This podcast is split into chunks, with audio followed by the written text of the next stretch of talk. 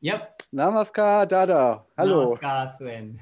Danke, dass du an diesem Interview teilnimmst und die Fragen von jemandem beantwortet, der Tabula Rasa gar keine Ahnung hat, was ihr eigentlich macht, aber total begeistert ist äh, von dieser Mystik, die ihr da ausstrahlt. Ja, und dazu hätte ich ähm, ja, unendlich viele Fragen. Ähm, ja, Dada, ähm, was ich über dich rausgefunden habe, ähm, du bist spiritueller Lehrer und Yogamönch, also eingeweihter Yogamönch. Ähm, du bist ein Schüler des Yogameisters Sri Sri Amanda Marti. Ich hoffe, ich habe das richtig ausgesprochen. Ananda Marti. Ananda Murti. Murti, oh, Entschuldigung. Äh, Ananda Murti, ähm, der die Philosophie Ananda Marga gegründet hat. Ja. Äh, du hast äh, Yoga und Meditation gelehrt in Deutschland, USA, Australien, Neuseeland, bist also weit rumgekommen, Griechenland. Warst sogar der erste Yogamönch, der in Albanien ähm, Yoga und Meditation unterrichtet hat. Du hast ein, hast, glaube ich, dafür auch eine Auszeichnung bekommen. Du hast ein ähm, zur Zeit des Jugoslawienkrieges ein Flüchtlingsheim geleitet in Zagreb, ist das richtig? Und warst ähm, sogar 1990 mal, ähm, ähm, als im Iran dieses äh, schwere Erdbeben war, äh, als Hilfsarbeiter dort und hast Notdienst geleistet. Ja? Ähm, und so wie ich das verstanden habe, auch als Yogamönch. Ja. Interessant. Ja, ähm, also vielen Dank, dass ich dich interviewen da, äh, darf. Ähm, ich fange jetzt einfach mal an mit ähm, der ersten Frage. Ähm, das ist jetzt keine Reihenfolge, die jetzt irgendwie einen, einen besonderen ähm, roten Faden verfolgt. Das sind eher so die Punkte, die mir so einfach eingefallen sind, ähm, um so ein bisschen auch meine profane Neugierde ähm, zu, zufriedenzustellen. Eigentlich bist du der spirituelle Lehrer und müsstest die Fragen vorgeben. Aber ähm, ja, äh, lass uns einfach erstmal ähm, anfangen. Und die erste Frage wäre, wie sah eigentlich deine Jugend, ich glaube, du hast schon sehr ähm, früh angefangen, dich für den spirituellen Weg zu interessieren. Wie hat dein Leben vor deinem spirituellen Weg eigentlich ausgesehen? Wie hättest du, äh, wenn es nach deinen Eltern gegangen wäre, was war da so dein Schicksal? Und erzähl doch bitte mal, wer warst du vor dein, bevor du da da warst? Das ja, Sven, erstmal danke dir auch, dass du dieses Gespräch und dieses Interview angeregt hast. Und ja, ähm, du, ich habe mit meinem spiritueller Weg, das heißt meine spirituelle Praxis, begann mit 13. Mhm. Und ja, die begann, der spirituelle Weg, möchte ich sagen, begann davor, denn ich hatte, seit ich mich daran erinnern kann, ein, ein Gefühl, ein Verlangen nach, nach einer tieferen Wahrheit, nach einem tieferen Verständnis von mir und was wirklich in mir ist. Und das, ja, das ist schon seit ich mich eigentlich erinnern kann. Mhm. Und so war eigentlich meine, meine Jugend und äh, geprägt davon. Und mit 13, wie gesagt, habe ich dann ja schon angefangen mit Meditation und Yoga. Haben deine Eltern das äh, unterstützt, gut geheißen oder hattest du da Widerstand? Oder? Mhm.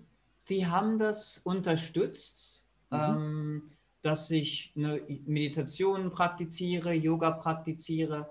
Und die mhm. haben ja auch wirklich sehr bald gemerkt, mhm. wie gut es mir tut mhm. und wie gut es der Beziehung tut. Ne? Sie haben also gesehen, ähm, dass da mehr Harmonie in mir war und das hat sich dann natürlich auch übertragen auf mhm. die Beziehung zu meinen Eltern und ja, ich bin besser in der Schule geworden und so weiter. Mhm.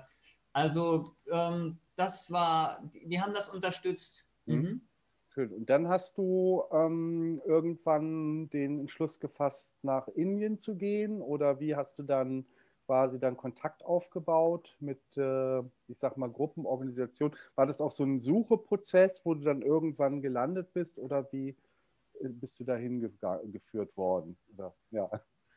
ja, Sven, also mit, mit 13, wie gesagt, habe ich dann halt jemanden getroffen, der Meditation praktiziert hat Mhm. und mir das so ein bisschen gezeigt hat. Und ich war da so dran interessiert, dass er mir gesagt hat, okay, geh mal dort und dorthin. Ich bin in Braunschweig aufgewachsen Mhm. und dort gab es einen Naturkostladen, wo Leute, die Yoga und Meditation praktizieren, ähm, die haben den geleitet. Mhm. Und so bin ich da hingegangen und nach ein paar Wochen kam dann auch ein Dada, ein Yogamönch, Mhm. äh, dort vorbei, hat einen Vortrag gegeben und ich wurde dann in die Meditation eingewiesen. Mhm. Und dort gab es eine Gruppe, die sich wöchentlich zur Gruppenmeditation getroffen hat. Und so habe ich damit begonnen, äh, meine spirituelle Praxis, Meditation und Yoga zu praktizieren und die ganze Lebensweise, die damit verbunden ist. Mhm.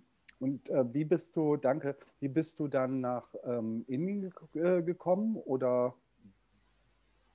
Ich war öfter in Indien, du. Das erste Mal in Okay. Indien, da war ich wohl 16 oder so. Ja, ich glaube jetzt 16, um Oh, wow. meinen spirituellen Meister dann zu treffen Mhm. und um einen, ich möchte sagen, ja, für mein Leben ganz sicher besonderen und ausschlaggebenden Segen von ihm zu Mhm. bekommen. Mhm. Ähm, und ja, das war das erste Mal. Ähm, 16, 17 oder so.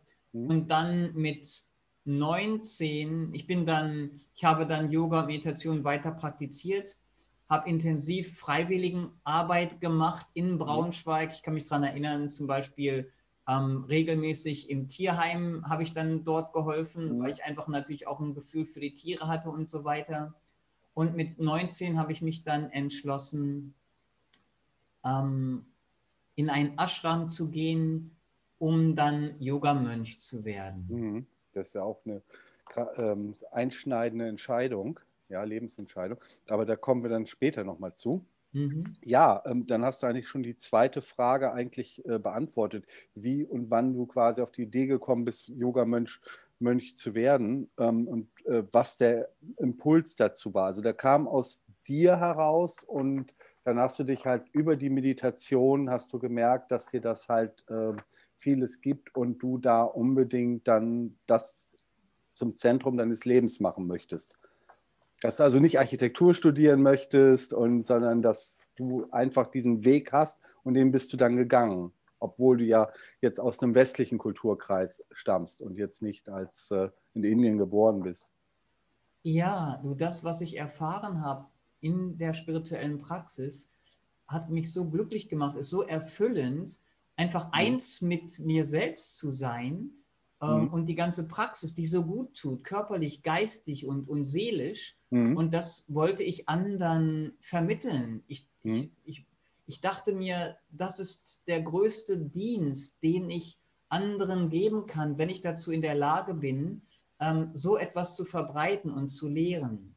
Mhm. Denn Yoga, das wissen wenige, ist ganz eng verbunden mit, mit Dienst. Mhm. Ähm, also zum Wohle anderer, anderer Menschen, aber auch anderer Tiere, der Natur, allen Wesen, zum Wohle aller Wesen beizutragen.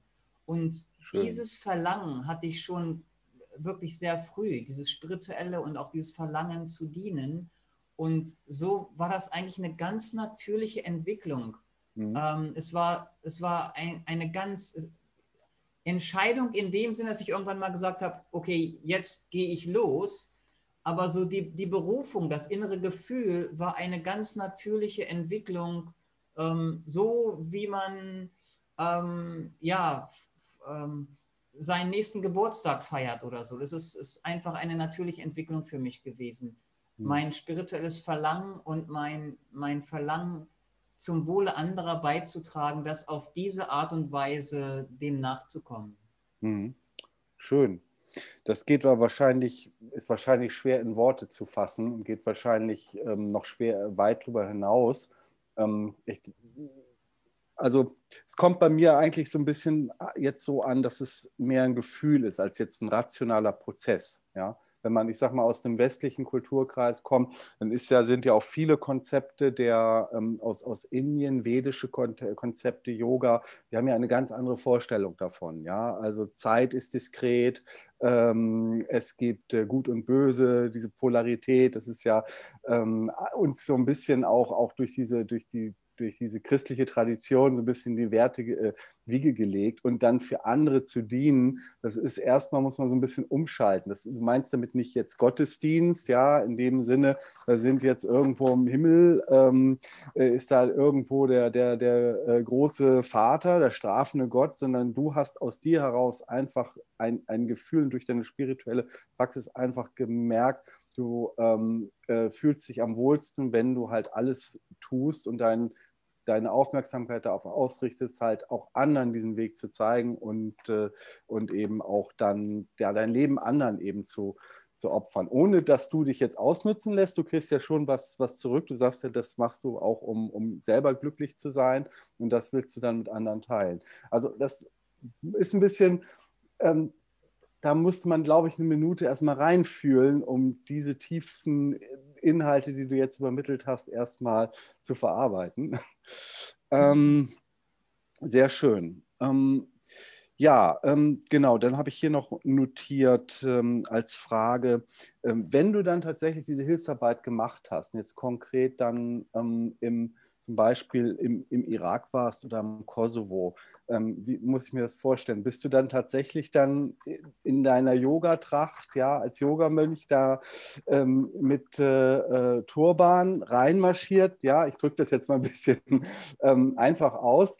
Äh, und hast dann gesagt, hallo, wo kann ich helfen? Und die haben dich dann angenommen. Also ich kann mir vorstellen, dass das in, äh, gerade in, in ähm, is islamistisch geprägten Kulturen dann auch mal, dass es da irgendwie Berührungsängste gibt.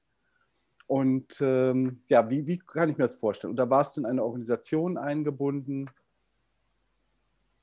Ja, ja, ja. Also unser spiritueller Meister hat ja eine Mission gegründet. Ananda Marga ist ja eine sozio-spirituelle Mission. Mhm. Und ein Teil dieser Mission und Organisation ist AMUR. Das ist ein internationales, eine internationale Hilfsorganisation. Mhm. Die heißt AMUR, Ananda Marga Universal Relief Team. Mhm. Und ähm, als ich in Kroatien gearbeitet habe, ähm, da haben wir halt auf der Plattform dieser internationalen Hilfsorganisation ähm, dann ein Flüchtlingsheim gegründet. Mhm. Wir haben finanzielle Unterstützung bekommen. Wir haben auch Unterstützung von der UNHCR bekommen, bekommen also der, dem UN-Flüchtlingshilfswerk. Ähm, mhm. Und haben dann halt ein, ein kleines Flüchtlingsheim in der Nähe von Stu äh, Zagreb mhm. für kroatische Flüchtlinge, die aus Bosnien geflüchtet sind. Das war nach dem Krieg mhm. ähm, aufgebaut. Also es war auf der Grundlage einer Organisation, die schon existiert hat. Okay. Und ich hatte schon in Kroatien ein paar Jahre gearbeitet dort. Hm, krasse mhm. Erfahrung. Wie viele Sprachen sprichst du eigentlich? du, ich spreche halt ähm, Deutsch als meine Muttersprache, Englisch mhm. so gut wie meine Muttersprache, weil ich 25 Jahre lang hauptsächlich Englisch gesprochen mhm. habe. Und dann die anderen Sprachen, wo ich halt gelebt habe, da kann ich ein bisschen sprechen. Also hm? Kroatisch, ich habe auch in Griechenland eine Zeit lang gelebt und kann wow. vielleicht ein bisschen Griechisch und mhm. natürlich Sanskrit, so das Grund-Sanskrit mhm. kann ich ähm, und Bengali, allerdings fließend wirklich mhm. Deutsch und Englisch. Mhm. Okay, aber das hilft einem, dass äh, man sich das so ein bisschen vorstellen kann. Super, ja, dann bist du ja sehr flexibel, was das angeht. Ähm, und du hast auch keine Berührungsängste, denke ich, mit anderen Denkweisen und Kulturen. Und äh, auch darauf muss man, da muss man ja auch erstmal eine gewisse Offenheit in seiner Persönlichkeit mitbringen und wenig Vorurteile haben, kann ich mir vorstellen. Ja, äh, dann kann ich mir das vorstellen. Also du warst all, quasi eingebunden, du warst dann nicht jetzt ganz alleine, aber ähm, trotzdem mit wenigen und musste dann wahrscheinlich dann ähm, Probleme lösen und wurdest mit äh, Situationen konfrontiert, ähm, für die ihr wahrscheinlich, als ihr das angefangen habt, noch gar keine Lösung hattet. Das waren wahrscheinlich interessante Erfahrungen, die ihr da gemacht habt.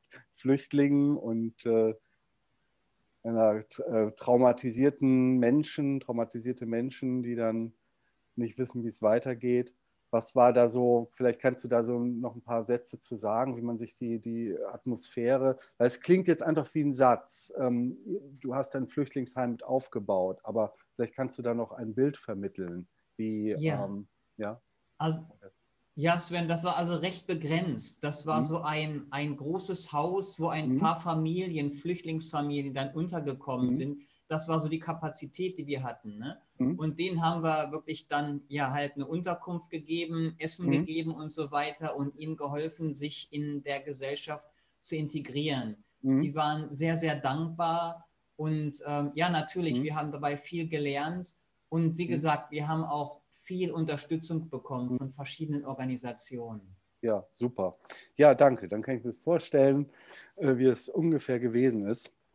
Aber also Familien und äh, alles im kleineren Rahmen, ja, aber natürlich mit der Verantwortung, dann die, für die dann auch dann entsprechend dann, ähm, ja, ähm, einfach dann ein bisschen die, ein bisschen aufzufangen. Wahrscheinlich nicht nur ähm, körperlich ähm, und was halt für ihren, für ihren für leibliches Wohl gut ist, sondern auch vor allem seelisch, nehme ich mal an. Ja, menschlich, auf allen mhm. Ebenen. Ja. Mhm. Mhm. Habt, ihr die dann, ja. habt ihr die dann, Anführungsstrichen, dann, ähm, äh, Entschuldigung, die Ausdrucksweise, ist jetzt nicht, äh, ähm, äh, also habt ihr denen dann so einen Tagesplan aufgegeben? Dann müssten wir jetzt meditieren und dann werden äh, Mantras gebetet und dann werden Yoga-Übungen gemacht. So war das nicht. Also ihr habt das. Nein, nein.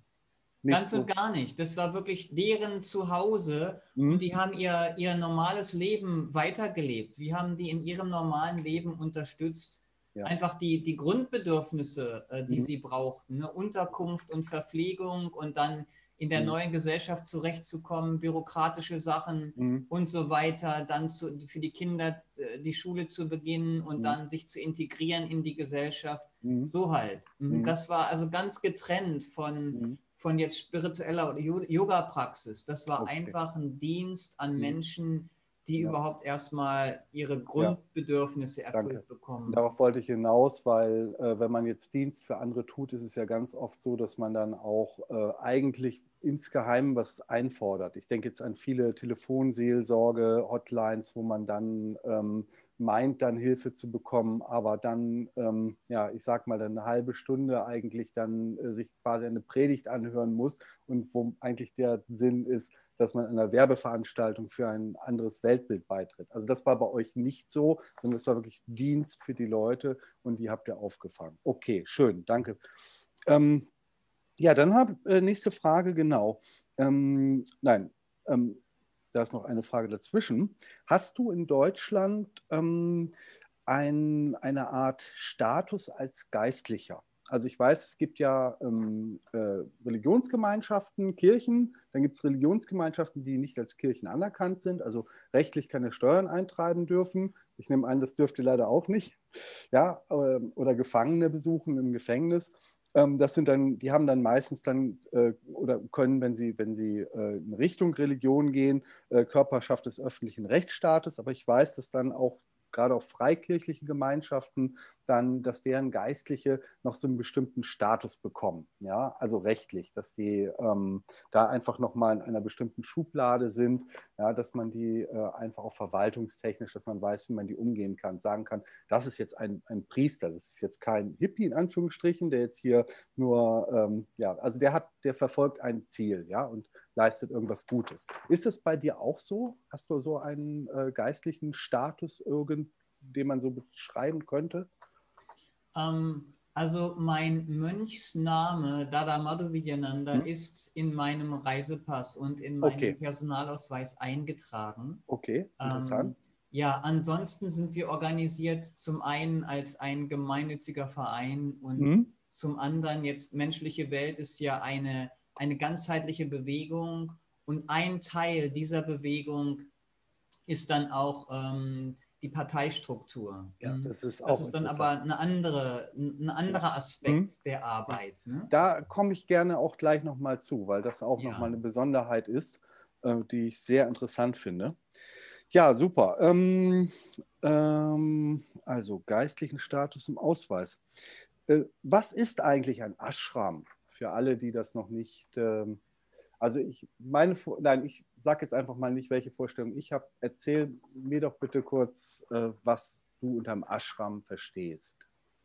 Ein Ashram ist ein spirituelles Zentrum, in mhm. dem Menschen spirituelle Praktiken ausüben, lernen und natürlich dann auch lehren. Mhm. Also da kommen Menschen zusammen. Es ist ein Lebensbereich, wo Menschen leben. Und in mhm. diesem Lebensbereich, wo Menschen leben, in dem Zentrum, wird auch spirituelle Praxis gelehrt mhm. und dann dementsprechend natürlich auch gelernt. Mhm. Das ist so, ähm, was ein, ein Ashram für uns mhm. bedeutet. Ist das so ein bisschen auch äh, unter dem Stichwort ordensähnliche Gemeinschaft? Also, ähm, dass man sich im Prinzip, wie man sich so ein, ein, ein, ich sag mal, christliches Kloster vorstellt, halt dann auch so einen ähm, ja, bestimmten Tagesablauf hat, eben die äh, dafür sorgt, dass die, das leibliche Wohl abgedeckt ist und dann eben die Aktivitäten dann durchführt, dann auch im Rahmen dieser, dieses Regelwerks, was man dann hat. Und äh, eben mit dem, auf die Ziele kommen wir nochmal zu sprechen, aber so, das muss ich mir ungefähr darunter vorstellen. Also man ist jetzt, lebt nicht so einfach wie im Hotel, dass jeder dann so seinen Weg geht, sondern man hat schon in dieser Gemeinschaft irgendwo, ähm, gibt es schon einen Ablauf, der ineinander greifen muss. Ja, ja, das ja. ist richtig. Wir, mhm. wir praktizieren zusammen mhm. in einem Tagesablauf, in einem Rahmen, wo wir zusammenkommen, gemeinsam meditieren, mhm. gemeinsam essen, gemeinsam arbeiten und dann halt mhm. natürlich auch verschiedene individuelle Aktivitäten mhm. machen. Mhm. Und ihr ähm, betreibt so ein Ashram. Ähm, vielleicht kannst du kurz beschreiben? Ähm, also ihr habt ja, so wie ich das mitbekommen habe, mehrere kleinere Außenstellen. Ähm, also ihr seid jetzt nicht ähm, in, in, einem Yoga-Zentrum irgendwo, wo ihr Seminare anbietet, sondern ihr habt so mehrere kleine, ähm, ja, äh, wie, wie nennt man das? Äh, Zellen wollte ich schon sagen, aber ich glaube, ähm, ähm, ja, beschreib doch bitte einfach mal. Ich glaube, du kannst es besser.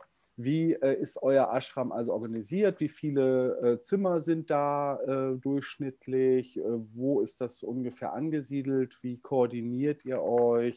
Und ja, beschreibt doch bitte einfach mal, wie, wie das bei euch im Ashram, ähm, ja, so wie muss ich mir das vorstellen?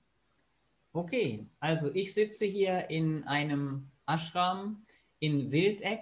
Das mhm. ist in Nordhessen an der Grenze zu Thüringen, zwischen mhm. Bad Hersfeld in Hessen und Eisenach in, in Thüringen. Mhm. Und äh, das ist hier ein, ja, ein anderthalb Familienhaus. Mhm. Ähm, hier leben wir gerade zu viert, fünft. Fünf, mhm. fünf Brüder sind jetzt gerade hier. Mhm. Ähm, Nur Brüder, ja, keine Schwestern. Keine Schwester, nein. Äh, in, in, in unserem Ashram hier, das ist ein, ein, ein Männer-Ashram. Mhm. Ähm, ein Ashram okay. generell, als, generell als Ashram ähm, muss jetzt auch kein Kloster sein. Es können mhm. auch Ashrams geben, wo Familienleute äh, leben. Mhm. Ähm, wir leben hier in Wildek in einem Ashram, wo halt nur Brüder, Männer mhm. leben. Mhm. Ja. Mhm. ja, und ähm, wir meditieren zusammen. Unsere erste Meditation ist 5 Uhr morgens und dann meditieren wir noch zweimal weiter, mittags und abends zusammen, besprechen mhm. unsere Arbeit, machen unsere Arbeiten zusammen, essen zusammen und so verschiedene Sachen.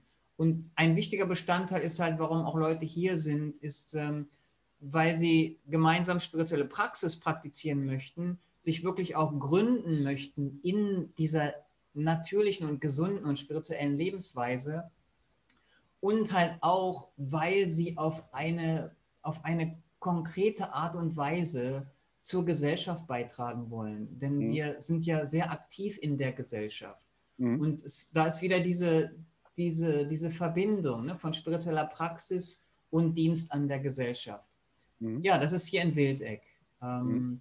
Dann äh, haben wir Ashrams im Allgäu. Ähm, das war der erste Ashram, den ich dann in Deutschland gegründet habe. Ähm, Ananda Ashram heißt mhm. er.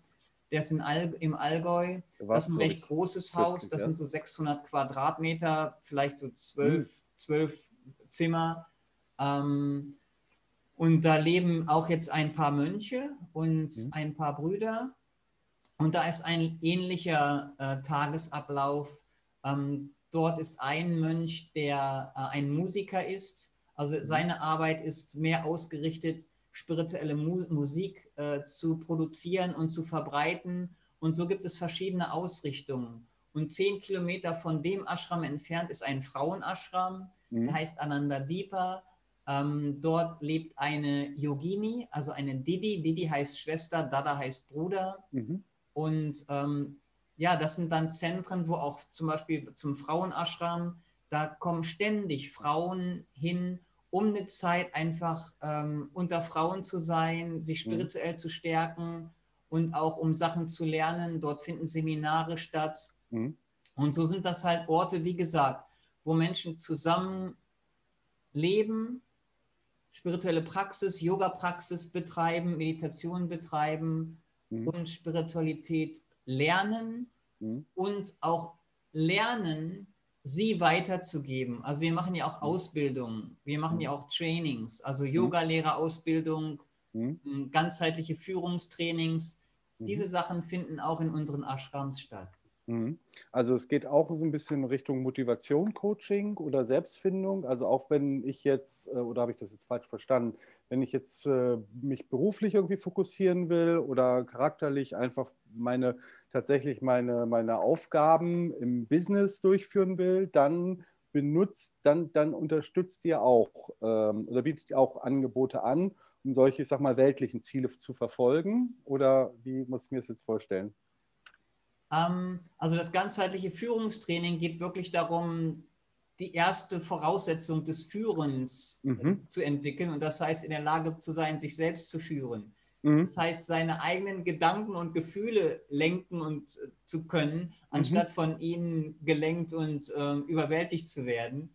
Mhm. Ähm, aber es ist wirklich so, Sven, dass die Praxis der, der, der, der Meditation und des Yoga hilft natürlich im weltlichen Leben auch mhm. besser voranzukommen, ähm, er, erfolgreicher zu sein, erfüllter zu sein, wenn man das möchte und mit seinen inneren Wirken, äh, Werten auch im Einklang ist. Also mhm. wenn es im Einklang mit seinem Gewissen und seiner Seele ist, dann, dann, dann erhöht sich die Kreativität und die mhm. Leistungsfähigkeit, in der Gesellschaft aktiv mhm. zu sein. Mhm. Wenn, das, wenn allerdings diese weltlichen Aktivitäten unethisch sein sollten, dann mhm. äh, entsteht eine Disharmonie, dann, dann, dann wird das nicht so funktionieren, zumindest nicht mit der Praxis, die wir ähm, praktizieren und lehren, mhm. weil die basiert, dass die Grundlage unserer Praxis, unserer spirituellen Praxis mhm. ist Ethik, mhm. ist ethisches Verhalten. Und das ist erstmal die Grundlage, die wir bilden, auf die die Menschen dann auch wirklich mhm. befolgen müssen, ähm, um dann weitere hm, entwickelte Praktiken zu lernen. Mhm. Ich muss jetzt gerade so ein bisschen an ähm, äh, ein Gerücht denken, dass viele ähm, Mitglieder und leitende Führungspersönlichkeiten aus Silicon Valley, äh, Steve Jobs, äh, Steve Wozniak, ähm, äh, ich glaube ein, ein Google-Gründer, äh, Zuckerberg, alle in einem bestimmten Ashram in Indien ähm, äh, mal äh, eine Zeit verbracht haben, auch weil sie sich gegenseitig äh, bestärkt haben, sich halt dann vielleicht nicht aus der spirituellen Spiritualität heraus, sondern eher ähm, aus der Motivation heraus. Da ist irgendwo so eine kreative Quelle. Wenn du da bist, dann bekommst du Ideen, die andere nicht haben und die dir dann helfen, dann ähm, ja, bestimmte Technologie weiterzuentwickeln oder zu kommunizieren, warum das für die Menschheit toll ist, äh, ja, wenn die alle ein iPhone haben. Nur so als Beispiel, ja. Aber das fiel mir jetzt gerade so ein, dass es da also auch so zwischen der, der vermeintlich profanen Welt und der, der spirituellen Welt, beziehungsweise bestimmten Ashrams da auch Verbindungen gibt, die wir jetzt, jetzt im Alltag gar nicht so wahrnehmen, die aber schon da sind. Und ja, die, die unglaublich sind aus meiner äh, Sicht. Ja, ähm, gut, ähm, also das führt mich aber auch zu der Frage so ein bisschen, wie ihr euch finanziert. Also, ähm, oder vielleicht nochmal persönlich zu dir. Als Yoga-Mönch hast du also äh, schon dich entschieden oder wurdest du eingeweiht und hast dich, hast ähm, so eine Art Gelübde abgelegt, jetzt nicht das Leben zu führen, was jetzt, äh, ich sag mal, ein durchschnittlicher Familienvater lebt, sondern dich der Spiritualität zu widmen. Ist das so richtig ausgedrückt? Oder kannst du vielleicht noch mal kurz in ein paar Worten zusammenfassen, was jetzt, wo du jetzt sagen würdest, das ist eigentlich so, darin unterscheidet sich mein Leben ähm, ähm, von, von anderen, weil ich mir halt das Ziel gesetzt habe, diese, diese Regeln einzuhalten und vielleicht kannst du da kurz äh, was, was zu sagen. Also. Ja, ja, als. als wozu du dich da verpflichtet hast. Mhm. Ja, als Yoga-Mönch habe ich mein ganzes Leben dem Dienst an der Menschheit gewidmet. Mhm. Also vollständig. Keiner Gottheit, sondern der Menschheit oder? Dem Dienst an der Menschheit. Mhm. Ähm, auf der Grundlage von spiritueller Praxis. Okay. Mhm. Mhm. Ja. Und schließt das jetzt ein, also ähm, äh, in der Recherche, ich, wie schon gesagt, ich bin ein äh, unbeschriebenes Blatt Papier in der Hinsicht, ähm, hab, bin ich darüber gestolpert, dass es äh, so eine Art Zölibat gibt, also keine, keine Ehe, keine Kinder, äh, kein Anhäufen von, von, von Reichtümern, ja, also ohne jetzt in die Askese zu verfallen, bestimmte Ernährungspraktiken. Ähm, also trinkst du zum Beispiel Kaffee? Jetzt ganz einfach gefragt. Oder was ähm, ja, kannst du dazu sagen? Also wenn, wenn du magst, wenn du möchtest.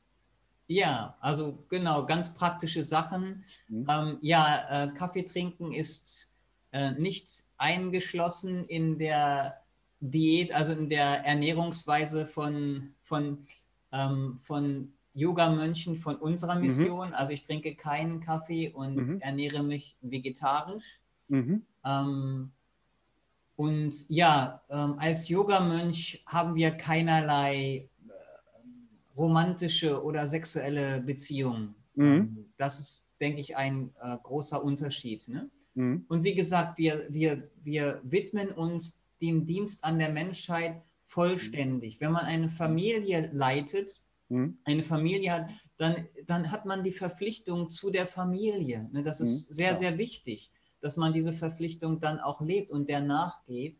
Und dann kann man nicht einfach mal so sagen, okay, hier ist jetzt ein Erdbeben ähm, im Iran, mhm. ähm, äh, da kann ich jetzt nicht einfach mal so hingehen. Aber ja. als Yoga-Mönch hat man sozusagen diese, ist man bereit, das ganze Leben und hundertprozentig mhm. dann dem Dienst an der Menschheit zu widmen. Mhm. Und bestimmte andere Regeln in Bezug auf Ernährung. Mhm. Ähm, ja, ich, ich äh, nehme natürlich keine Drogen zu mir, kein Alkohol mhm. und, und Rauchen und so weiter. Mhm. Und ähm, habe eine bestimmte spirituelle Disziplin, dass ich also mhm. viermal am Tag ähm, ausnahmslos jeden Tag meditiere mhm. und bestimmte andere Sachen machen. Ja, viel Respekt vor. Also ich glaube, mir würde schon der Kaffee fehlen. ähm, nein, also äh, finde find ich, äh, also ich habe da viel Respekt vor, äh, dass du dir diesen Weg äh, tatsächlich gewählt hast. Und ähm, ja, ähm, also meine Hochachtung.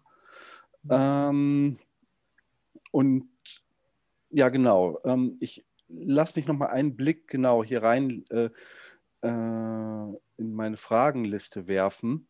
Ähm, und ähm, dieses, also es ist kein Entsagen von Reichtum, also ihr müsst euch ja irgendwie finanzieren, ja. Ähm, und ihr bietet, habt auch Angebote, also Yogalehrerausbildung, ähm, Motivationscoaching, ähm, mit sich selbst ins Reine kommen, ja. Also das fällt mir jetzt irgendwie gerade dazu ein. Äh, und dafür nehmt ihr dann Geld und finanziert euch im Rahmen eurer Vereinstätigkeit oder äh, wie ist das? Müß, muss, äh, müssen eure Mitglieder 100.000 Euro mitbringen? Alles wird in eine Kasse geworfen und dann äh, wird davon eingekauft?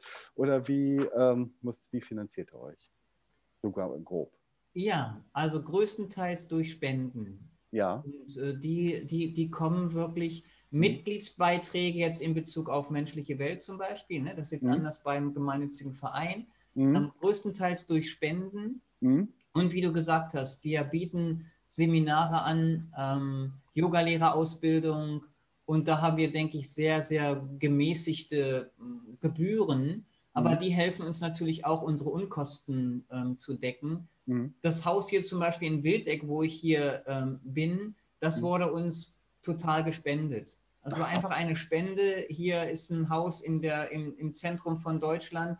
Mhm. Ich finde das toll, eure Mission, die ihr macht. Wow. Und ich möchte das unterstützen. Und so wurde uns das Haus gespendet. Ne? Ja. Und so, das sind so, das ist die Art und Weise. Ich persönlich habe keinen persönlichen Besitz sozusagen. Mhm. Natürlich, ich habe einen Laptop und ich habe mhm. auch ein, ein, Telefon und so weiter, was mhm. ich benutze, was, mein, was zu meiner Nutzung gehört, aber ich mhm. würde noch nicht mal sagen, dass es jetzt mhm. wirklich mein Besitz ist. Niemand anders mhm. würde das jetzt nehmen oder die Kleidung, die ich anhabe, das ist jetzt wirklich meine Kleidung. Aber so innerlich ähm, habe ich jetzt nicht so de, de, die Einstellung, dass mir mhm. irgendetwas gehört. Mhm. Okay, und so gesehen richtest du dann auch nicht jetzt, ähm, äh, ich sag mal, wie das jetzt der, es gibt ja auch, ähm, ähm, ich sag mal, andere Organisationen, die sich mit Yoga und ja, auch mit äh, Dienstleistungen und Coachings und Seminaren beschäftigen und äh, deren Ziel ist ja die maximale äh, Gewinnsteigerung, also sehr kapitalistisch, ähm, die vielleicht auch so ein bisschen über spirituelle Praxis hinausgeht. Aber bei euch ist es also, oder bei dir jetzt persönlich schon so ein Werkzeug, was du halt nimmst, aber du, du fließt quasi, du nimmst halt das, was das Universum dann über Spenden oder was, was dann halt zu euch fließt und verlässt dich drauf, dass das dann reicht. Weil ich habe das Bild, ähm, vor meinem geistigen Auge, dass es ja theoretisch nicht reichen könnte. Also wenn ihr das, was ihr tut ähm, und euch, ich sag mal, ähm, euch der Meditation widmet, acht Stunden am Tag, aber dann nichts macht, wofür normalerweise Menschen bezahlt werden oder wofür Leute, Menschen bereit sind, was zu zahlen, weil sie den Wert nicht kennen, ja, ähm, besteht ja die Gefahr, dass euer, dass das dann einfach dann, ihr müsst ja auch essen und egal wie, werdet ja nicht Lichtnahrung praktizieren, sondern ähm, lebt ja auf der Erde als normale Menschen, müsst essen, ja, verbraucht Wasser, müsst trinken, auch mal reisen, ja, äh, Miete, Steuern, GEZ zahlen, ja, und das muss ja irgendwo herkommen. Aber ihr vertraut darauf, dass das dann passt und aber ihr seid nicht gewinnorientiert, ja, wie das beim anderen der Fall ist. Ja, ja, so, so kannst du das sagen. Es ist mehr als sozusagen, ist nicht so, dass wir auf, der, auf dem Sofa sitzen und uns mhm. denken, okay, wir vertrauen jetzt schon darauf, mhm. ähm, dass das kommt. Mhm. Nein, es ist schon, wir sind sehr, sehr pragmatisch. Ne? Mhm. Ich hatte mich mal, äh, als ich mich entschieden habe, einen Ashram im Allgäu zu gründen, aus bestimmten Gründen, ich mhm. hatte kein Geld.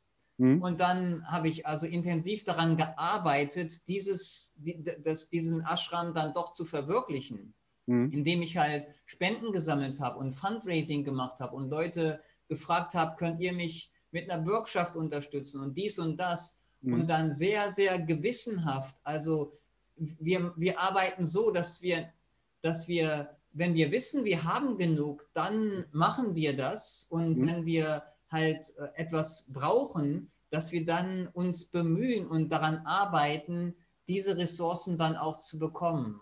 Also mhm. es ist, es ist wirklich, es ist für einige vielleicht ein bisschen, es ist einfach eine wunderbare Synthese, Verbindung von spiritueller mhm. Praxis und dem Wissen, dass alles, alles letztendlich verbunden ist mit dem kosmischen Willen des Wohlergehens aller und einem ganz pragmatischen Ansatz in der Welt effektiv, wirksam zu handeln und zu dienen. Und selbst im Weltlichen können wir sagen, relativ erfolgreich zu sein. Das schließt sich nicht aus, mhm. ähm, aber das Ziel ist immer Dienst. Mhm. Und also die Bedürfnisse der Menschen zu erfüllen, ihnen nachzukommen und nie Profitmaximierung äh, mhm. oder die Anhäufung von irgendwelchen Reichtümern oder, oder mhm. Luxusgütern, sondern wirklich ähm, etwas zu erschaffen, woran sich andere erfreuen, wo, wodurch sich andere körperlich, emotional, geistig und spirituell weiterentwickeln können. Mhm. Schön. Ähm den Tagesablauf. Ich komme, entschuldige, dass ich jetzt einfach zur nächsten äh, Frage springe. Ähm, müsste, muss das auch noch mal so ein bisschen kurz, kurz sacken lassen, was du da gesagt hast, weil ähm, äh, hier kommen ja verschiedene Aspekte, treffen ja aufeinander an Motivation. Auf der einen Seite dieses, dieses ähm, westliche Leistungsdenken, das, was ja auch viele vielleicht motiviert, bei euch einfach dann Wege zu finden, ins Gleichgewicht zu kommen, andere Gedanken zu haben, Spiritualität zu seiner inneren Kraft zu finden oder einfach ähm, den Burnout irgendwie zu verarbeiten, um noch das letzte bisschen Leistung rauszukitzeln. Aber das ist ja nicht euer, euer Ziel. Ähm, ich kann mir vorstellen, dass ihr da schon sehr vielen Leuten dann auch ähm, anders geholfen habt, ja, ähm, wieder mit sich selbst ins Reine zu kommen, als sie das selber eigentlich gewollt haben. Ja, also ist jetzt, könnte ich mir vorstellen, dass jetzt jemand euch dann im Prinzip dann kontaktiert, um ja, vielleicht so eine Burnout-Thematik in den Griff zu kriegen, um als Manager erfolgreicher, leistungsstärker zu sein. Und äh, vielleicht habt ihr da den einen oder anderen dann auch mal gezeigt, was willst du eigentlich? Welchen, wo kommt deine Motivation eigentlich her? Ist das wirklich das, was du willst? Macht dich das glücklich? Ja? Und ähm, wenn dich das dann glücklich macht, ähm, ist das dann vielleicht genau der Prozess, der diese Kreativität in dir entfacht, damit du die Leistung bringst, die du eigentlich anstrebst, ja, um eben ja, und dann sind wir wieder beim Thema Dienen, ja, äh, Dienst auch an Kunden, ja, ähm, einfach bessere Produkte rauszubringen und dadurch dann erfolgreich zu werden und selber auch Dienst an sich, dass man weiß, man hat einfach dann, dem man dann seine Dienstleistung oder sich selber einfach da zurücknimmt, mehr gibt, mehr, äh, mehr Qualität, mehr Leistung, mehr, ähm, ähm, mehr Qualitätskontrolle und dadurch dann ja, ähm, also diese Denkweise des Dienens dann einfach auf Marktgesetze überträgt und dann merkt, hey, ich tue was Gutes. Ich mache es nicht nur, um, ähm, um jetzt irgendein Produkt überteuert an den Mann zu bringen, eigentlich um mir, wie schon gesagt, Luxusgüter, ja, Louis Vuitton-Taschen für die Partnerin oder so anzuhäufen, sondern ich mache es, um einfach dann ein, ein, in, in der Gesellschaft einfach was, was Neues zu erschaffen, was, äh, was auch ja, alle was von haben. Ja? Also ähm, gut, das ähm, wollte ich kurz anmerken. Ähm, aber wir kommen so ein bisschen ab von der, von der ähm, oder beziehungsweise meine Fragen von dem eigentlich interessanten Themen, nämlich von der Spiritualität. Ähm, aber jetzt schönen Dank, dass du uns oder mir geholfen hast, das sich mal vorzustellen, was ihr eigentlich macht. Yoga, ja, ähm, wie muss ich mir das vorstellen? Also ich, wie schon gesagt, ich weiß, ich habe leider war ich noch nicht Zeuge einer ähm, eures Tagesablaufes, ich habe mal einen AOK-Yoga-Kurs besucht. Der hatte aber, sie war schon sehr spirituell, die Lehrerin, und hatte also auch so schamanische Ansätze. Es war ähm, auch interessant für mich. Sie hat immer von ihrem Meister erzählt, so wie du, ja, der ihr viel beigebracht hat. Und irgendwann nach äh, zehn Stunden hat sie uns dann jetzt mal ähm, ein Bild von ihm gezeigt. Und äh, ich hab, wir hatten alle irgendwie ein Foto erwartet. Das war dann ein Gemälde. Und sie hat also ihn so beschrieben, als ob sie halt jeden Tag mit ihm auch telefonieren würde, ja, und mit ihm halt in Kontakt steht. Und äh, dann hat sich am Ende herausgestellt, ähm, ihr Meister hat irgendwann vor 500 Jahren mal gelebt und kommuniziert irgendwie anders mit ihr. Ja? Äh, das hat mich damals äh, ziemlich geflasht. Also so gesehen war sie für eine AOK-Yoga-Lehrerin schon sehr spirituell, finde ich, ja? Ähm, weil sie halt nicht nur Rückenschule und dergleichen reinbringt. Aber praktiziert ihr auch diese diese klassischen ähm, Yoga-Themen, ähm, was weiß ich, äh, der Sonnengruß. Kannst du zum Beispiel den ähm, doppelten Lotussitz äh, im Handstand oder spielt das gar keine Rolle? Oder ist, ist Yoga mehr so ein, ein, ein, eine Meditationshilfe? Vielleicht beschreibst du mir einfach mal kurz, was du unter Yoga verstehst. Ja, das Wort Yoga bedeutet letztendlich Vereinigung. Mhm. Es geht darum, eins zu sein. Eins mit sich selbst. Das heißt, dass, dass das, was wir tun, im Einklang ist es mit dem, was wir denken, dass das mhm. im Einklang ist mit dem, was wir fühlen und was wir wollen und mit unserem Gewissen und letztendlich mit unserer Seele, mit unserem bezeugenden Bewusstsein, wenn da ein Fluss ist, ein Einklang, mhm. dann führt diese innere Harmonie, dieser innere Einklang zu der Erfahrung, dass wir nicht isoliert sind mhm. in diesem Einklang, sondern eigentlich verbunden sind mit einem größeren unendlichen Bewusstsein. Mhm. Und die Vereinigung des individuellen Bewusstseins mit dem unendlichen Bewusstsein, das ist letztendlich die spirituelle Definition des Yoga. Mhm.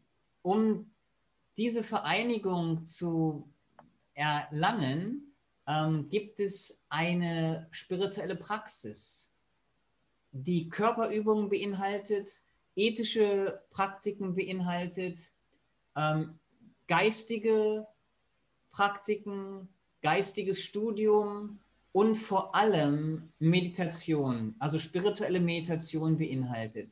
All mhm. das sind Aspekte des Yoga. Dazu gehören Mantras, Mantra singen und das Wiederholen von Mantras und wie du vorhin angesprochen hast, bestimmte Asanas, Körperübungen mhm. sind auch Teil des Yoga, aber ein kleiner Teil im Vergleich zu dem, wie Yoga im Westen bekannt wurde. Mhm. Also ein kleiner Teil. Die Grundlage bildet die ethischen Prinzipien, das ethische Verhalten, das sind zehn Verhaltensprinzipien mhm. und dann halt die verschiedenen Meditationspraktiken. Ja, das ist so die Praxis des Yoga, dessen Ziel es ist, die Vereinigung zu erfahren, eins mit dir selbst zu sein und dann zu erfahren, dass du verbunden bist und letztendlich eins bist mit einem unendlichen Bewusstsein. Hm. Wow. Ähm, toll. Hast du schon mal ähm, äh, während der Meditation in Verbindung mit Yoga eine äh, Astralreise erlebt? Also das Gefühl gehabt oder gewusst, so jetzt verlässt mein Geist den Körper und oder ist es erzähl mal vielleicht etwas dazu. Ja, also unsere Yoga-Meditation ist eine Meditation, die ausgerichtet ist auf die Erfahrung der höchsten Wahrheit, des reinen Bewusstseins. Das ist prior to thought, das ist vor Gedanken. Das ist mhm. vor Gedanken, vor Vorstellungen, vor Gefühlen. Diese kommen und gehen. Sven, mhm. deine Gedanken kommen und gehen. Was du jetzt denkst, ist was ganz anderes als vor einer Minute oder vor einer mhm. Stunde oder vor einem Jahr. Gedanken kommen und gehen, Gefühle kommen und gehen, Vorstellungen kommen und gehen, Erfahrungen, Wahrnehmung, alles kommt und geht. Etwas bleibt. Was bleibt, ist dein bezeugendes Bewusstsein, mhm. dass ich weiß, dass ich bin, dieses reine Bewusstsein. Und das ist ein Zustand der Glückseligkeit. Mhm. Und das ist ein Zustand, der, der beständigen Wahrheit, das ändert sich nicht. Gedanken mhm. kommen und gehen, Gefühle kommen und gehen, die sind nicht permanent wahr. Mhm. Aber deine Seele, das reine Bewusstsein, ist die höchste Wahrheit. Und das mhm. ist letztendlich die spirituelle Ausrichtung der spirituellen Meditation. Das ist das Ziel der, der spirituellen Meditation. Mhm. Andere Erscheinungen, die kommen und gehen, vielleicht Visionen, mhm. Bilder und so weiter. Vielleicht sogar ähm, Voraussehen von bestimmten Geschehnissen oder so, das mag kommen und gehen. Ähm, wir sind aber wirklich daran interessiert, diese reine Liebe und Hingabe zu dem Göttlichen in der Meditation zu fühlen. Und dann letztendlich die höchste Wahrheit, das reine Bewusstsein zu erfahren mhm. und damit eins zu sein. Also das Thema ähm, äh, Astralreisen oder ähm, äh, Bewusstseinsreisen äh, spielt jetzt gar nicht so die Rolle. Ich hatte, ähm, habe mich erinnert an einen Vortrag von einem indischen ähm, Brahmanen-Priester, äh, beziehungsweise jemand, der in dieser Priesterkaste aufgewachsen ist, jetzt ist später Christ geworden. Es war ein Vortrag in der, in der Universität Ähm, und der hat äh, so äh, seine Geschichte erzählt, ähm, wie er überhaupt als Hindu, der ja quasi in einer priesterlichen Familie auch eine gewisse Karriere und Anerkennung gehabt hat, dann Christ geworden ist und dann natürlich komplett ausgestoßen worden ist. Ja, ich hatte am meisten die Frage gestellt, warum bist du Christ geworden? Ja, was hat dich da motiviert? Und der hat erzählt, dass er, ähm, wird uns alles verraten, auch die geheimen Mantras, die ihm sein, ähm, quasi sein Guru gegeben hat. Und äh, das ist alles irgendwo auch der, der, die aus dem hinduistischen Kontext quasi alles irgendwo ähm, auf einem Prinzip beruht, auch wenn es unterschiedliche Themen gab. Und der hat erzählt, er hatte, ähm, er hat seine geheimen Mantren verraten, die er Millionen Mal vor sich her beten musste. Ein Mantra war oder vielleicht sogar äh, das Hauptmantra, was ich krass fand, ich bin Gott. Ja, also ähm, das muss man sich auch mal überlegen, was das mit dir, mit der Psyche macht, wenn du so ein Mantra benutzt. Ja, ich bin Gott. Ist das jetzt, äh, also im christlichen Sinne ist es, ich sag mal, blasphemisch. Vielleicht ist es äh, ähm, in, in deinem Sinne klingt das für dich ganz anders und total logisch, ja, warum er jetzt so ein Mantra hat. Ja, ähm, aber er hat dann eben, ähm, ich will jetzt auch nicht zu sehr ins Detail gehen, auch von, ähm, davon erzählt, berichtet, dass sein Bewusstsein während der Meditation sich irgendwann abgespalten hat und er wirklich kreuz und quer durch die, durch die Milchstraße quasi gereist ist und hat da so ein paar Dinge erzählt, die er da gesehen hat in seinen Visionen, ja, seien sie jetzt äh, erlebt oder eingebildet oder wie auch immer, die aber äh, unglaublich ja, realistisch waren, ja, wie man sich das nicht vorstellen kann, ja, oder was sich kein Science-Fiction-Autor ausdenken könnte. Und ähm, ja, deshalb äh, ist natürlich auch das Thema eben, oder kann ich mir vorstellen, Meditation ähm, in Bezug auf Astralreisen. Es ist ein Thema, was viele interessiert, ja. Also ähm, deshalb äh, spreche ich das an. Aber das ist jetzt nicht der Fokus bei dir, sondern es ist es ist, das hast du ja schön erklärt, diese, das, das, was bleibt, eben dich darauf zu konzentrieren und diese, diese, diesen Bewusstseinszustand zu erfahren, losgelöst von den ganzen Gefühlen und Gedanken, die wir sonst so haben und die wahrscheinlich auch größtenteils fremd implantiert sind, um uns eben wie Marionetten irgendwo eben auszurichten auf bestimmte Ziele.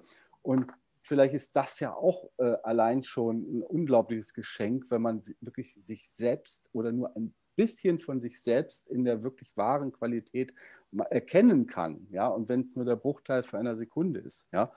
Gut, das ist das, was jetzt bei mir ankommt. Ähm, gut, ich möchte jetzt ein bisschen die, ähm, weil du hast jetzt auch nicht mehr so viel Zeit, ähm, auf jede Frage im Detail einzugehen. Ähm, ganz kurz, einfach kurz und knapp. Ähm, Hast du Kontakte zu Spirits, Gottheiten oder Dämonen? Spielt das eine Rolle in deiner spirituellen Praxis? Oder vielleicht kannst du da einfach kurz was zu sagen. Ja, wie gesagt. Krasse Frage, ich weiß. Ja? Bitte? Ist eine krasse Frage. Ja, ich denke, wie gesagt, also unsere Meditation ist gänzlich ausgerichtet auf das unendliche göttliche Bewusstsein, auf mhm. die höchste Wahrheit. Mhm. Ähm, das, ist, das ist, worauf wir meditieren. Und die Liebe und die Hingabe dazu zu entwickeln und dann nach der Meditation in unserem alltäglichen Leben das auch auszudrücken. Also mhm. alles und jeden, jedes Wesen, jede Person als ein Ausdruck von etwas Tieferem, von der Seele, die dahinter ist, mhm. anzuerkennen und dementsprechend zu handeln, das ist die Ausrichtung unserer spirituellen Praxis. Mhm. Hast du da Einblicke in die Struktur der Welt, die mir jetzt, wenn ich auf den Materialismus ausgerichtet bin, so nicht bewusst ist? Vielleicht geht, beantwortet die Frage besser, weil das ist, ähm, wenn, wenn du dich auf diesen Bewusstseinszustand veränderst, dann ähm, äh, bist du ja wie eine Antenne, die im Prinzip ähm, in Bereiche abhört, Frequenzen abhört, die uns normalerweise nicht zugänglich sind. Und ähm, viele, die eben Yoga oder Meditation praktizieren, erzählen halt von Astralreisen, von Spirits, von Entitäten, auf einmal von Kommunikation mit einem anderen Bewusstsein, was nicht dem eigenen entspringt. Ja, und du hast es jetzt so ein bisschen, ich habe den Eindruck, du hast es jetzt ein bisschen ähm, äh, äh, umschrieben. Ähm, also ist da noch mehr aus deiner ähm, Erfahrung, spirituellen Praxis heraus, was du gespürt an Bewusstsein um uns herum, als das, was wir jetzt mit unseren Sinnen wahrnehmen können? Ich denke, oder darfst du das nicht beantworten? Dass unsere Sinne, unsere Sinne sind so begrenzt. Ja. Selbst die Klänge und die und die visuellen Schwingungen, die wir wahrnehmen können, da sind wir in so einem kleinen, minimalen Spektrum. Ja. Also zu glauben, dass es nichts außerhalb dieses kleinen ja. Spektrums gibt, ich denke, das, ist, das, ist, das wäre recht unvernünftig. Hm, aber es ist ein Unterschied, ob man es jetzt weiß, ja, dass das Universum viel größer ist, als wir uns das vorstellen können. Ja, allein die Milchstraße mit 200 Milliarden Sonnen, mehr Sonnen, als wir Nervenzellen im Gehirn haben. Davon noch mal abermals 200 Milliarden, also mehr Sonnen und Planeten drumherum, als wir Sandkörner an allen Wüsten und Stränden des Meeres haben. Und dass da nicht mehr ist als das, was wir hier wahrgenommen haben, ist klar. Aber es ist ein Unterschied, ob ähm, du das jetzt wirklich gesehen hast, weil du jetzt tatsächlich, mal gut, du sagst, du bist da gar nicht drauf ausgerichtet, das ist nicht das Ziel, das ist wieder ein Gedanke, das ist äh, vielleicht auch fremdinterpretiert oder nur dazu da, Neugierde zu befriedigen. Ja, ähm, aber ähm, in die Richtung geht natürlich schon meine Frage, weil das so ähm, als äh, sehr materialistisch angehauchter Mensch ist. Konntest du im Prinzip schon mal ähm, äh, wirklich ja, fühlen, sehen, dass dass da mehr ist? Oder konntest du eine Verbindung aufbauen zu, was weiß ich, Brüdern und Schwestern, die mit dir in Resonanz gehen, die aber vielleicht gar nicht auf diesem, diesem Planeten leben? Oder ja, ähm, es mag für dich total naiv äh, klingen, dass ich diese Frage stelle, aber ähm, vielleicht kannst du da doch irgendwas zu sagen. Oder geht es ist so weit weg von, von dem, was wirklich wichtig ist? Ja, du Sven, ich, ich bin so beschäftigt mhm. mit meinen Brüdern und Schwestern in dieser Welt, auf diesem Planeten, den Menschen hier in Wildeck, in Hessen, in Deutschland, in Europa, in den verschiedenen Ländern, in denen ich gelebt habe. Ich habe natürlich Verbindung zu, zu so vielen Brüdern und Schwestern in all den, ob es nun in Australien ist oder Neuseeland oder in den USA ähm, und äh, das Leben mit ihnen zu teilen und auch die Tierwelt und die Pflanzenwelt. Und das ist für mich, da, da möchte ich meine Liebe und meine Hingabe ähm, ausdrücken, um, um auf dieser Ebene zu dienen und zum Wohl an anderer beizutragen. Sehr bodenständig dafür, dass du einen spirituellen Weg eingehst, dass du erstmal diese, das voranstellst. Ähm, okay, ähm, was ich mir noch aufgeschrieben habe, ist, ähm, okay, du hast mir im Vorgespräch schon mal kurz gesagt, du bezeichnest dich nicht als, als Hinduist, also als Mitglied der hinduistischen Religion. Ähm, du ähm, bist spirituell. Ähm, ja, vielleicht sagst du das noch mal kurz. Also die Frage wäre jetzt gewesen, ist für dich Hinduismus aus dem ja auch die oder der aus dieser Yoga-Kultur herausgewachsen ist irgendwo. Ich sehe das jetzt ein bisschen umgekehrt. Also nicht der, das Yoga ist ein Teil vom Hinduismus, sondern der Hinduismus ist irgendwann mal aus einer spirituellen Praxis heraus mit diesem vedischen, unglaublich großen Wissen, von dem ein Großteil leider verloren gegangen ist. Ja, vielleicht die älteste Kultur, der größte Wissenschafts, äh, Wissensschatz des Planeten, ähm, daraus hervorgegangen. Aber ist dieser, dieser Hinduismus für dich, ähm, das war jetzt die Frage, eher ein Polytheismus oder ein Monotheismus, ja, wenn man es jetzt als Religion bezeichnet? Und ähm, ja, spielt das für dich überhaupt irgendeine Rolle? Ja, wie du schon gesagt hast, Yoga, hm, die Tradition und die Praxis des Yoga ist nicht Hinduismus, ist keine mhm. Religion, sondern eine Praxis, eine Lebensweise, und eine Philosophie. Das ist was, was Yoga ist. Hinduismus, ähm, da gibt es natürlich auch verschiedene Definitionen, kommen Mhm. teilweise aus diesem Wissen, wie du sagst schon, der Veden und der Tantras heraus und haben dann eine Art Mythologie und eine Religion gebildet. Mhm. Mhm.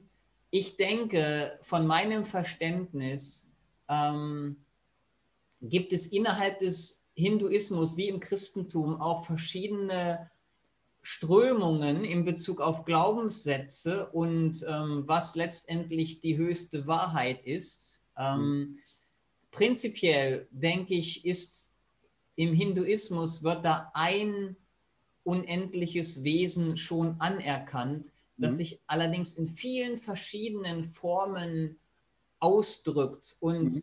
auf viele verschiedene Arten und Weisen und durch verschiedene Formen gesehen und, und dem gedient und, er, und anerkannt werden kann. Hm. Ja, das erinnert mich wieder an diesen Vortrag so ein bisschen. Ähm, er war ja schon ein Hinduist, dieser ähm, ja, Yoga hat er auch praktiziert, aber in Hinsicht, im Hinblick aus ähm, oder aus dem hinduistischen Kontext heraus. Und er hat gesagt, ähm, ein, die, die wirklich wahre Wirklichkeit würde daraus bestehen, äh, dass die ganze Welt im Prinzip ein Albtraum ist, der Albtraum oder der Traum des tänzelnden Gottes. Das heißt, ich selber bin nur ein, ein Bestandteil, der sich identifiziert mit einem Bewusstsein, aber eigentlich ist alles auch mein Gegenüber, du, ich, ist, wir sind eigentlich alle dieser Gott und träumen das und müssen irgendwie aufwachen. Ja? Also es ist jetzt so die Assoziation, die mir damit in, in Verbindung kommt. Und da sind wir natürlich bei diesen ähm, höchst ähm, sensiblen Themen, die auch ähm, so ein bisschen in die Spiritualität führen, eben was, was ist eigentlich das Sein, das ist, wie ist die Welt aufgebaut, ja, was, was ist, ist Bewusstsein, was ist Geist, was ist Materie, ja, äh, warum ähm, äh, gibt es äh, äh, sowas wie, wie, wie Reinkarnation oder ist es auch nur wieder ein Schatten von, von etwas Größerem, was wir als Modell irgendwo versuchen in ein Abstrakt zu fassen? Ja, also ähm, das fließt da irgendwie alles mit, mit hinein. Aber ähm, ich höre schon raus, dass dieser, dieser Aspekt ähm, des, dieser hinduistische Aspekt, Religion, der dich ja auch irgendwo in ein Dogma bringt, dass dir das so ein bisschen fremd ist, dass du schon ein, einfach ein Ziel hast, ein spirituelles Ziel, aber dass das die, dazu dient, dich weiterzubringen und nicht dich in irgendeine Form zu bringen? Oder wie würdest du jetzt Spiritualität ähm, definieren? Was ist Spiritualität für dich, Dada? Spiritualität ist die Anerkennung und die Entfaltung von Bewusstsein. Mhm. Und das ist letztendlich nicht nur eine, ein Gedankenkonstrukt, sondern eine Praxis, eine, eine ganz praktische Lebensweise der Anerkennung unseres Bewusstseins, unserer reinen Bewusstheit, hm, der Fakultät in uns, wie gesagt, die vor Gedanken und vor Gefühlen existiert, unser reines Sein, das anzuerkennen und dann das Bewusstsein, was sich dann ausdrückt durch Gedanken, Vorstellungen und Gefühle und so weiter, das zu erfahren, zu erkennen und dann aus diesem Bewusstsein heraus unsere körperlichen und geistigen Kapazitäten so ausdrücken, dass wir in, der, dass wir in Harmonie. Mit, mit der Welt, mit unserer Umgebung, mit den Eltern, die uns großziehen, mit, mit, mit, dem At mit, dem, mit der Luft, die wir einatmen, mit dem Wasser, das wir trinken, mit all dem, mit den Pflanzen und mit der Natur, in der wir leben, mit den Menschen, ähm, die alles um uns herum geschaffen haben, dass wir in Harmonie mit denen leben. All das ist, ähm, ist Spiritualität. Das klingt sehr schön und vor allem auch sehr nicht so dieses äh, klassische Bild, was ich jetzt so vom, ich sag mal, Yoga-Lehrer habe, der einfach in die Meditation, die Stille geht, sondern wenn ich jetzt mit dir rede, dann höre ich äh, ständig Aktivität dienen, ja, äh, mit anderen in Einklang sein.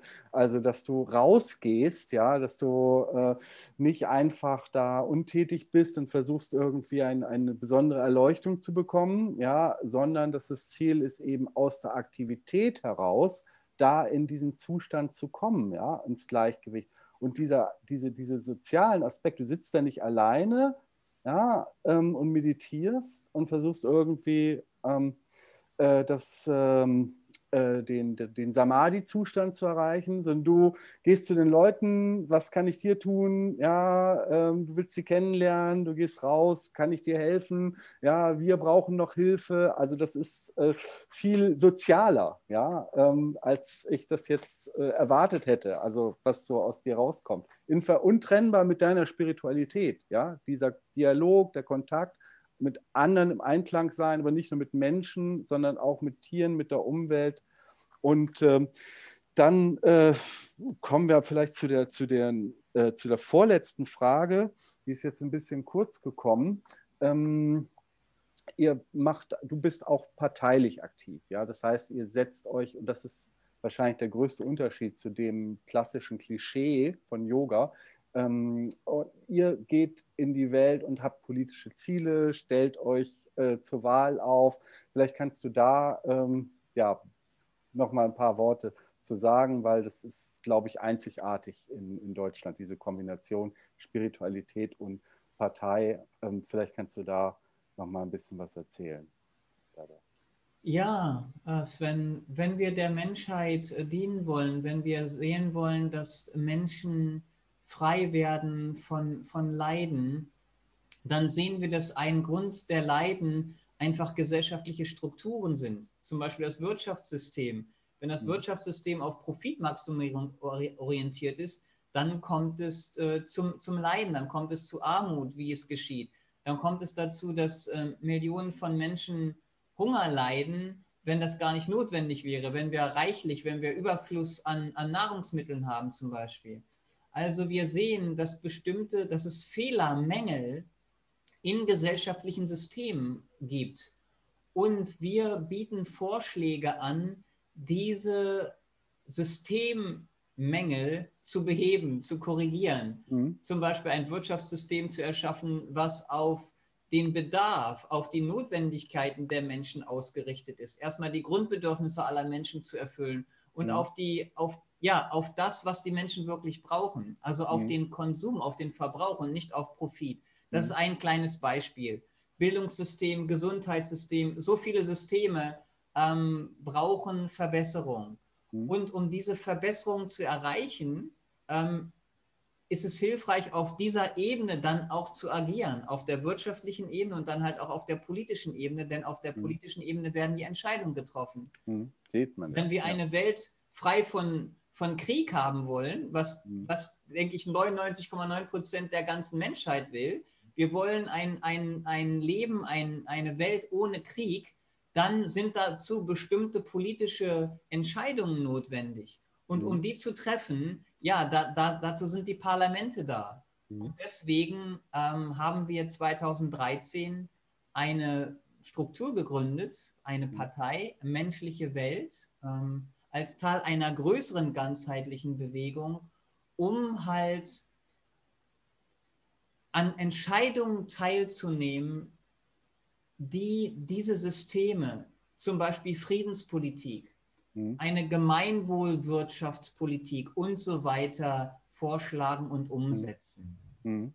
Siehst du das eher, äh, gestatte mir nochmal eine kleine Detailfrage dazu, ähm, äh, zentralistisch, ja, also wenn ich jetzt sozialistische Ideen jetzt gegenüber, für mich gibt es eigentlich nur zwei politische Strömungen, äh, Freiheit und Unfreiheit, zentralisierte Entscheidungen, Sozialisten treffen Entscheidungen, wie die Gemeinschaft zu leben hat, Planwirtschaft, Nationalsozialisten treffen Entscheidungen, ähm, was weiß ich, äh, christlich-demokratisch orientierte Leute treffen die Entscheidungen ähm, und dann dann gibt es noch äh, den anderen Aspekt, der eigentlich, ja, den man zusammenfassen könnte mit äh, ähm, äh, freiheitlich, libertär, Selbstverantwortlichkeit, aber du bist auch im Stich gelassen. Wenn du zu wenig hast oder krank wirst, musst du irgendwie Strukturen finden, wo du selber dann aufgefangen wirst. Ja? Also ohne soziales Netz, aber eben mit maximaler Eigen Selbstverantwortlichkeit, also wie im wilden Westen.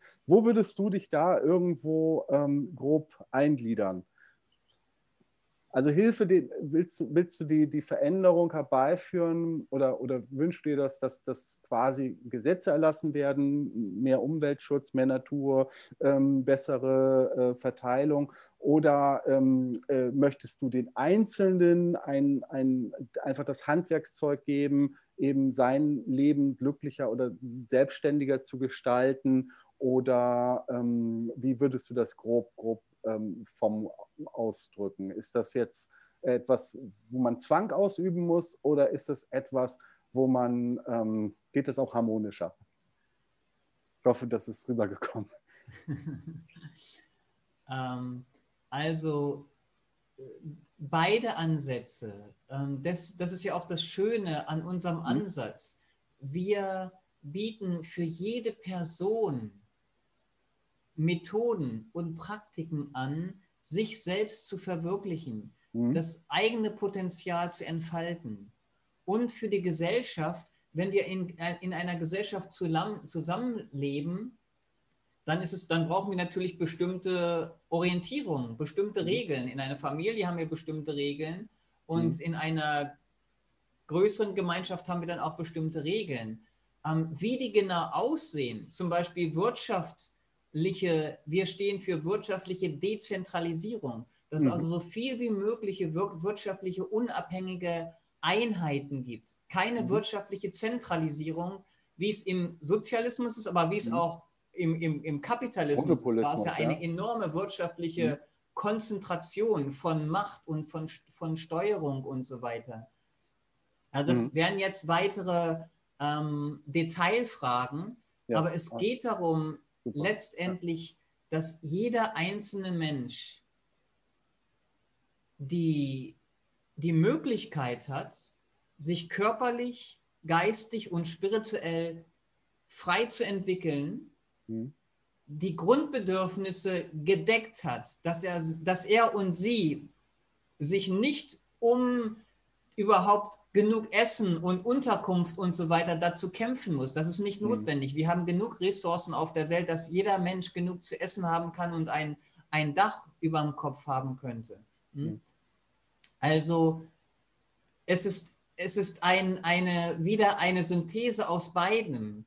Die individuelle Entwicklung und Freiheit mhm. und die gemeinschaftliche Entwicklung als Gemeinschaft, das Potenzial der Gemeinschaft auch gemeinschaftlich zu nutzen, denn da entsteht ja eine Synergie, wenn Menschen mhm. zusammenleben und zusammenarbeiten. Ja, das so ganz kurz. Einzelheiten müssen wir dann schauen, ja. wie das genau im Wirtschaftssystem und im politischen System und im Bildungssystem und so weiter aussehen würde. Mhm. Ja, super formuliert. Also danke, dass du das in einfachen Worten äh, ein komplexes Thema ähm, äh, auf den Punkt gebracht hast. Ähm, wahrscheinlich könnten wir noch zehn Stunden drüber reden, wenn äh, man jetzt wirklich in jedes Detail geht. Ich äh, habe mir, also erstmal bedanke ich mich, dass du überhaupt ähm, dir die Mühe und die Zeit genommen hast, meine Fragen zu beantworten. Ja, also ich hoffe, dass ich jetzt ein bisschen äh, klüger bin und mehr Vorstellungen habe, was du eigentlich denkst, obwohl ich irgendwo noch das Gefühl habe, obwohl du dir jetzt so viel Mühe gegeben hast, mir das zu, äh, zu beantworten, vielleicht liegt es auch so ein bisschen daran, dass ich noch so ein paar naive Vorstellungen habe, was ihr eigentlich tut und das auch noch nicht so, vielleicht schon verstanden, aber noch nicht richtig erfühlen kann, was es eigentlich wirklich bedeutet, ja, einfach weil du aus einem ganz anderen Blickwinkel auf die ganze Sache guckst, aus deiner Spiritualität heraus, ja, und das ist irgendwie so ein Gefühl, ähm, als ob, also wenn du mir die Fragen beantwortest, als ob man selber irgendwie ähm, schläft und du einem versuchst aufzu, äh, so ein bisschen aufzuwecken, ja, und ein bisschen Klarheit zu geben, mach doch mal die Augen auf, dann siehst du das Licht, ja, so als ob man noch so im Halbschlaf ist. Also so ein Gefühl ist das, wenn ähm, du einem die Fragen beantwortest. Also Jetzt aus meiner Sicht. Ich habe mir noch ein paar lustige, in Anführungsstrichen, Abschlussfragen äh, überlegt. Äh, du hast mir gesagt, dass du da nicht viel zu sagen kannst. Ähm, die wären gewesen, wer warst du im früheren Leben? La überspringen wir jetzt einfach mal. Ja? Ähm, wie viele Bitcoins besitzt du? Wirtschaft, ja, Dezentralität, okay, aber wir überspringen das. Ähm, die letzte Frage war, ähm, äh, die Star Wars-Thema überspringen wir auch. ähm, was war ein besonderes, ergreifendes Erleben in deinem Leben, was du nie vergessen kannst, aus deiner Geschichte heraus? Das interessiert mich tatsächlich am meisten. Es ist leider keine witzige Abschlussfrage, aber ähm, da bin ich jetzt sehr gespannt, wie du die beantwortest. Was war ein ergreifendes Erlebnis, was dich geprägt hat und wo du sagen kannst, das ist ähm, ja, das ist wirklich wert, jetzt gesagt zu werden. Ähm, eins der ergreifendsten oder bedeutsamsten Erfahrungen in meinem Leben war ein, ein persönlicher Kontakt mit meinem spirituellen Meister. Mhm. Da war ich noch recht jung, so auch in meiner Jugend, Jugendlicher. Mhm. Und ich hatte eine sehr glückliche Kindheit und Jugend. Mhm. Und ähm, ich hatte ein, was ich dachte, ein, eines meiner größten Probleme war, dass ich Angst hatte im Dunkeln. Also wenn es dunkel mhm. wurde und ich musste nach Hause vom Fußballtraining fahren, habe ich ein bisschen, bisschen Muffe gehabt, da mit dem Fahrrad da alleine nach Hause zu fahren. Das mochte ich gar nicht, so als 16, 16-Jähriger, dieses Gefühl. Mhm. So das als, als Hintergrund. Und ähm, als ich dann meinen spirituellen Meister das erste Mal traf, als er eine äh, Tour in Europa gemacht hat, ähm, da hatte ich einen persönlichen Kontakt mit ihm. Also da war ich alleine ähm, mit ihm in seinem Zimmer. Mhm. Und er hat mich dann gefragt, auf Englisch, wir haben auf Englisch gesprochen. Ich werde es erstmal auf Englisch sagen und dann auf Deutsch mhm. übersetzen. Mhm. And can you promise me something? Und ich dachte, wow, hier bin ich so ein kleiner junger Junge und mein spiritueller Meister fragt mich, ob ich ihm ein, ein, ein, ein Versprechen geben kann. Ne? Also mhm. er hat mich gefragt, kannst du mir etwas versprechen? Und dann, ohne lange zu warten, hat er mich gefragt, Can you promise me never to be afraid of any evil force in the entire universe? Wow. also, kannst du mir versprechen, niemals Angst zu haben vor irgendeiner bösen Kraft im gesamten Universum. Und das ist ähm, sehr schwer auszudrücken, was ich in dem Moment gefühlt habe, weil zum einen habe ich gefühlt, dass mein spiritueller Meister mich nicht von außen gesehen hat, sondern von innen. Also er, mhm. er war, als wenn er in mir war und genau mich kannte, mit mir verbunden war. Und wie eine bedingungslos liebende Mutter etwas gefragt hat, was gut für mich ist. Mhm. Nicht für die Welt, nicht für ihn, nicht für andere, mhm. sondern etwas, wo er mir gezeigt hat, du, das ist für dich gut, aber vor allem habe ich die, die Kraft und die Stärke gespürt, dass er bei mir ist. Das ist so wie ein, ein, ein liebender Vater oder eine liebende Mutter, wenn sie ein Versprechen möchte von einem Kind, dann wird sie nicht ein Versprechen, nach einem Versprechen fragen, was das Kind nicht erfüllen kann, sondern das Gefühl, ja, mein spiritueller Meister, diese spirituelle Kraft, dieses Bewusstsein ist immer bei mir, ist in mir und ich kann, ich kann dieses Versprechen geben, mhm. was ich dann auch gemacht habe. Ja. Wow. und das war, denke ich, eines der bedeutsamsten Erfahrungen in meinem Leben. Ja, toll, Dada. Ja, also herzlichen Dank, dass du dir die Zeit genommen hast, ähm, meine etwas ja äh, vielleicht naiven Fragen zu beantworten. Aber ähm, das war schön. Du hast erzählt, was du erlebt hast, wie du da reingekommen bist, wie du, ähm, wie deine Arbeit ist, auch im Zusammenhang mit anderen, was dich motiviert, welche Herausforderungen ihr da ähm, habt, wie ihr euch grob organisiert, ja, was, was euer Tagesablauf ist, das was für dich im Vordergrund steht spirituell, was äh, dir nicht, was nicht so wichtig ist oder bedeutungslos schon fast.